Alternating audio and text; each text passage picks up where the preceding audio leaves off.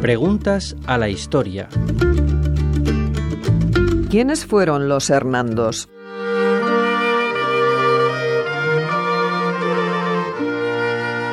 Los Hernandos fueron dos artistas nacidos en Castilla y formados en Italia a inicios del siglo XVI.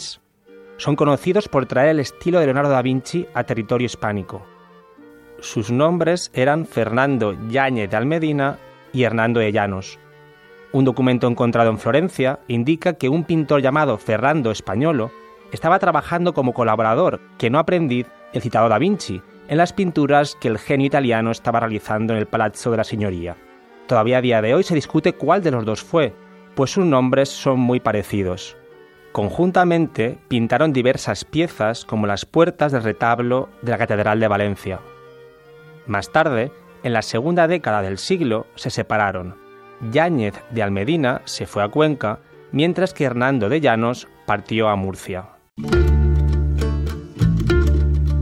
Borja Franco Llopis, profesor de Historia del Arte en la UNED. Radio 5 Todo Noticias.